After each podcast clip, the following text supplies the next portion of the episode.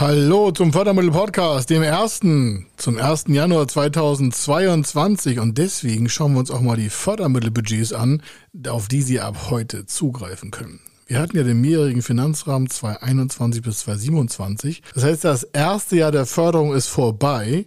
Wenn Sie also in 2021 kein Förderprojekt geschafft haben, dann haben Sie jetzt nochmal sechs Jahre vor sich und wir gucken mal in 2022, was wir gemeinsam gestalten können.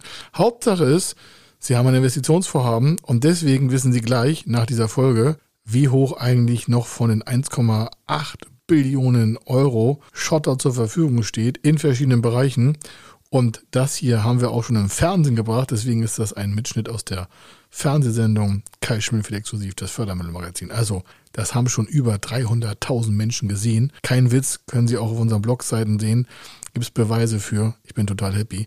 Und Sie hören das jetzt hier im Podcast. Also, Hauen Sie rein, investieren Sie und bei Fragen kommen Sie auf uns zu. Ich stehe zur Verfügung, unser Team hier auch. Und damit wünschen wir Ihnen und Ihrer Familie und allen, die Sie irgendwie im Zugriff haben und Verantwortung tragen für 2022 den größten Erfolg, die besten Investitionsvorabhaben und natürlich auch viel gute Förderprogramme. Er ist Mr. Fördermittel, Buchautor, Vortragsredner, Moderator seiner eigenen Fernsehsendung zum Thema Fördermittel und Geschäftsführer der Feder Consulting. Mit seinem Team berät er kleine, mittlere und große Unternehmen rund um die Themen Fördermittel, Fördergelder und Zuschüsse. In diesem Podcast bekommen Sie wertvolle und entscheidende Informationen, wenn es um die Themen Investitionen, Innovationen und Wachstum in Unternehmen geht. Über 25 Jahre Erfahrung, mehrfache Auszeichnungen als Fördermittelexperte, mehrere Milliarden Euro betreutes Investitionsvolumen und über 11.000 Unternehmensprojekte. Davon können Sie jetzt profitieren. Hier ist der Fördermittel-Podcast mit Kai Schimmelfeder. Woher kommt eigentlich das ganze Geld, wovon wir hier die ganze Zeit reden?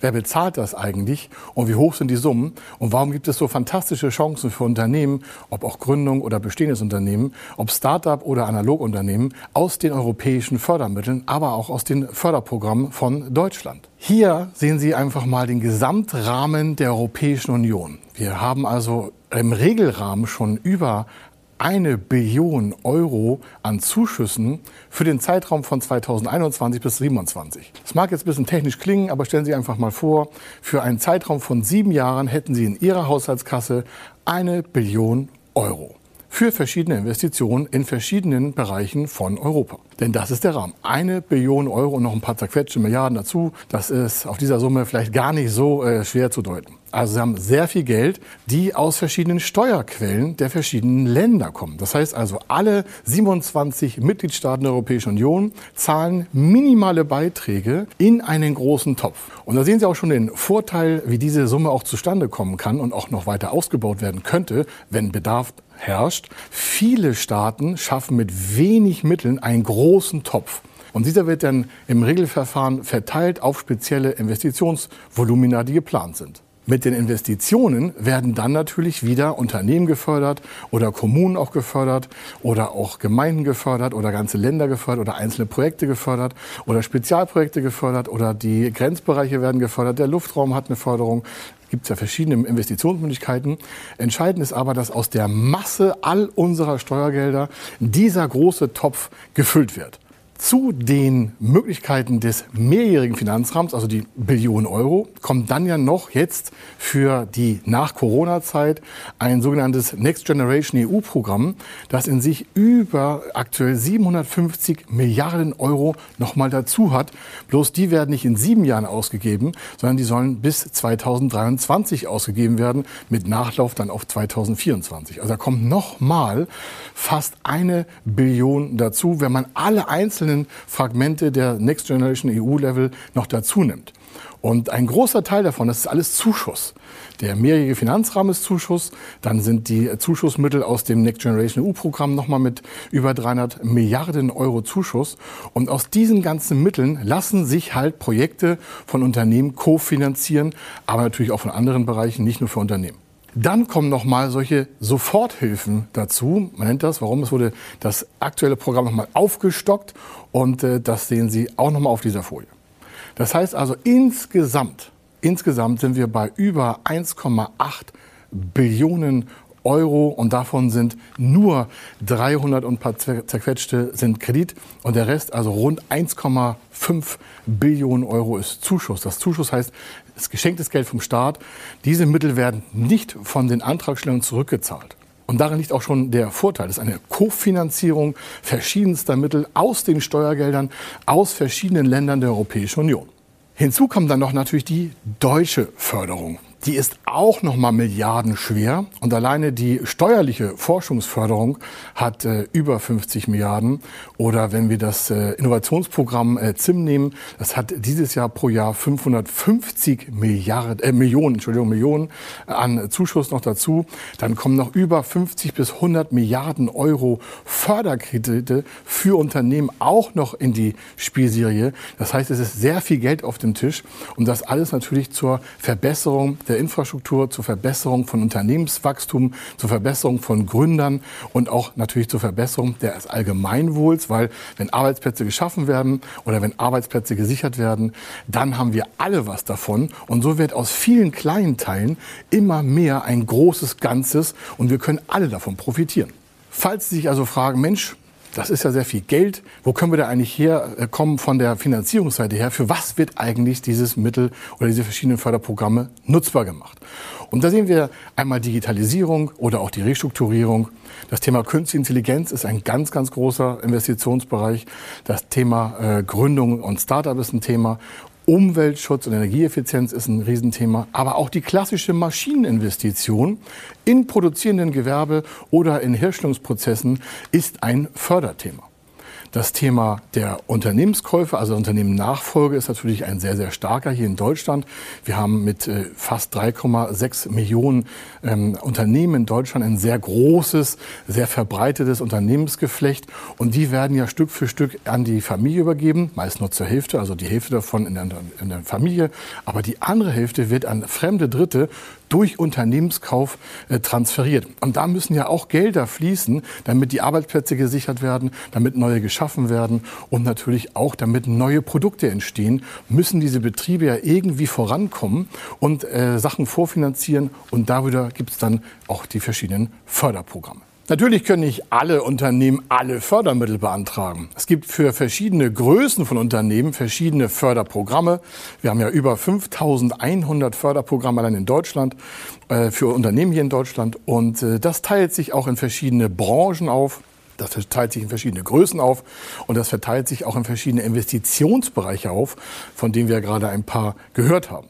Und damit Sie sich ungefähr wiederfinden, wo ein Unternehmen überhaupt die meiste Förderung bekommt oder welche Unternehmen die meisten Förderungen bekommen, schauen wir uns mal diesen Schnitt an. Hier sehen Sie, dass wir von den rund 3,6 Millionen Unternehmen in Deutschland äh, über 90 Prozent oder rund 90 Prozent haben, die haben weniger als zehn Mitarbeiter. Also von zehn Unternehmen, denen Sie irgendwie auf der Straße begegnen, beim Autofahren oder in Gewerbegebieten oder auf hier deutschen Straßen, sind äh, neun mit weniger als zehn Mitarbeitern. Aus dieser Größe entsteht aber das größte Wachstum an Arbeitsplätzen, weil wir rund 3,3 Millionen Unternehmen haben, die weniger als zehn Mitarbeiter haben. Und da soll auch die größte Förderung rein. Das sind sogenannte Kleinstbetriebe. Die Kleinstbetriebe sind von Untergang am meisten bedroht aufgrund der Größe. Gleichzeitig stellen sie aber die meisten Arbeitsplätze und auch Ausbildungsplätze. Also besonders schützenswertes Segment, das natürlich wiederum aber unter der Finanzschwäche leidet, weil wenn man nur so wenig Mitarbeiter hat, kann man natürlich nicht oder diese Unternehmen können dann nicht große Umsätze generieren.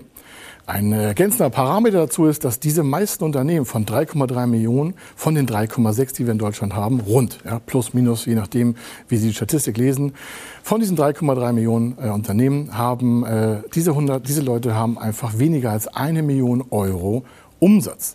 Und eine weitere sehr begrenzende Zahl kommt da noch hinzu, und zwar die meisten von denen haben weniger oder maximal 100.000 Euro Gewinn vor Steuer für das Jahr. Das heißt, Sie haben also ein Unternehmen mit äh, zehn Mitarbeitern, die machen rund circa eine Million Euro Umsatz im Jahr und davon bleibt dann noch vor Steuer ungefähr 100.000 Euro über. Ich glaube, es ist relativ einfach durchzurechnen. Da bleibt für Innovationsfähigkeit oder für große Wachstumssprünge oder für neue Ideen oder für neue Märkte, die natürlich mit Risiko verbunden sind, nicht viel Geld auf dem Tisch liegen. Denn das, was das Unternehmen in dieser Größe noch an Gewinn vor Steuer quasi auf dem Konto hat, das braucht es ja auch für die Liquidität, für den alltäglichen operativen Tagesablauf. Da müssen vielleicht Waren vorfinanziert werden oder da müssen Ausfälle kompensiert werden. Da werden mal neue Mitarbeiter eingestellt, dann klappt das wieder nicht. Dann gibt es vielleicht dann nochmal eine Rechtsschrittigkeit, da geht Geld flöten oder das Material wird teurer oder der Strom wird teurer oder die Fahrtwege werden länger oder die Werbung braucht eine andere Richtung. Sie merken also, man kann mit dieser Größe von Unternehmen nicht riesig Wachstumssprünge produzieren. Die nächste Gruppe ist dann derer, die bis 49 Mitarbeiter läuft. Das heißt, das ist ein sogenanntes kleines Unternehmen. Da geht es schon besser. Von diesen Unternehmen geht sehr viel Innovationskraft aus.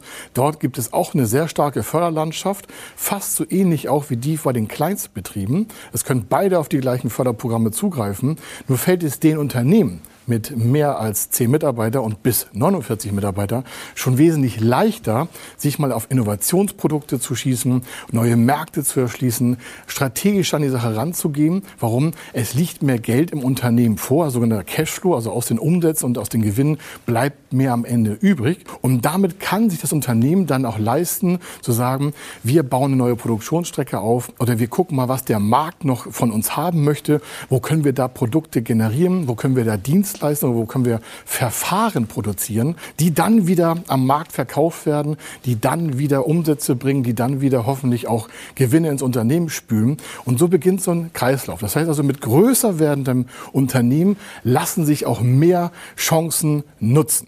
Und damit die kleinen Unternehmen schneller an diesen Sachen partizipieren können, gibt es halt eine große Förderlandschaft von über Tausenden von Programmen, gerade speziell für die ganz kleinen, aber auch für die Kleinunternehmen, die ich jetzt gerade hatte, oder auch für die mittleren Unternehmen. Die mittleren Unternehmen sind die Unternehmen bis 249 Mitarbeiter und die haben natürlich schon eine ganz andere Struktur schon wieder. Das heißt, das ist auch vom, von der Management-Ebene anders, von den Entscheiderebenen anders, von der Budgetorientierung anders. All das hat sich dort verändert. Warum? Die Organisationsstruktur ist bei Unternehmen von über 50 Mitarbeitern natürlich eine ganz andere als die bis 10 Mitarbeiter. In der Gruppe bis 10 Mitarbeiter, da kocht der Chef meist noch selber. Hört sich jetzt ganz lustig an, aber der arbeitet sehr stark mit. Der ist involviert in alle Sachen und kann sich natürlich nicht von dem Tagesgeschäft meist fernhalten. Bei Unternehmen über 49 Mitarbeiter ist das natürlich was ganz anderes. Da bedarf es einer ganz anderen Organisationsstruktur, bei ganz anderer Budgetplanung und auch bei ganz anderer vorausschauenden Investitionsplanung. Denn dort sind die Märkte vielleicht schon umkämpfter und äh, die Produkte auch ganz anders unter Druck im Absatz und im Vertrieb. Und falls Sie sich fragen, mein Gott, dieses ganze Geld, diese ganzen verschiedenen Investitionsbereiche der verschiedensten Größen der Unternehmen, äh, gilt das auch für mich? Ich bin Gründer oder ich habe vielleicht eine Restrukturierung vor mir oder ich will ins Wachstum kommen. Ähm, schauen wir uns mal auf diesem Diagramm an. Hier sehen Sie von der Gründung ja, oder wir sagen von der Wiege bis zur Bahre, Fördermittel sind das Wahre. Klingt jetzt überzogen, aber es ist so, man kann schon vor Gründung verschiedene Förderprogramme nutzen in verschiedenen Bundesländern. Warum wird das gemacht? Na, zur Absicherung des Gründungsvorhabens. Und das Ganze geht hin bis zur Restrukturierung. Warum? Es ist einfacher, ein Unternehmen restrukturieren und dann die Arbeitsplätze zu sichern, als das Unternehmen untergehen zu lassen. Das ist äh, eine Kerninformation. Es soll Unternehmen für Fördermittel äh, machbar gemacht werden oder andersrum die Fördermittel für die Unternehmen, damit es Wachstum heißt, Prosperität, also Wachstum auch an den Arbeitsplätzen, Innovationstechnik und natürlich die Zukunftssicherung verschiedener Unternehmen. Dafür sind die Förderprogramme gedacht. Wenn Sie also investieren wollen, dann kann das in jeder Lebenslage des Unternehmens grundsätzlich erstmal genutzt werden. Falls Sie noch mal fragen, gibt es noch ein paar Details dazu, äh, in was so beispielhaft investiert werden kann, dann gehen Sie am besten auf äh, fördermittel-testen.de. Bei fördermittel-testen.de erfahren Sie an verschiedenen Parametern, welche Sie da eingeben können, ob eine Förderung entsteht. Sie kriegen eine Auswertung und dementsprechend haben Sie ein ganz individuelles Ergebnis für Ihr Unternehmen auf dem Tisch. Ob es nun Digitalisierung ist oder Wachstum, Unternehmenskauf, strategische Intelligenz, künstliche Intelligenz, es ist völlig egal. Hauptsache ist, Sie kommen in die Investition rein und die Förderprogramme sind für Sie da.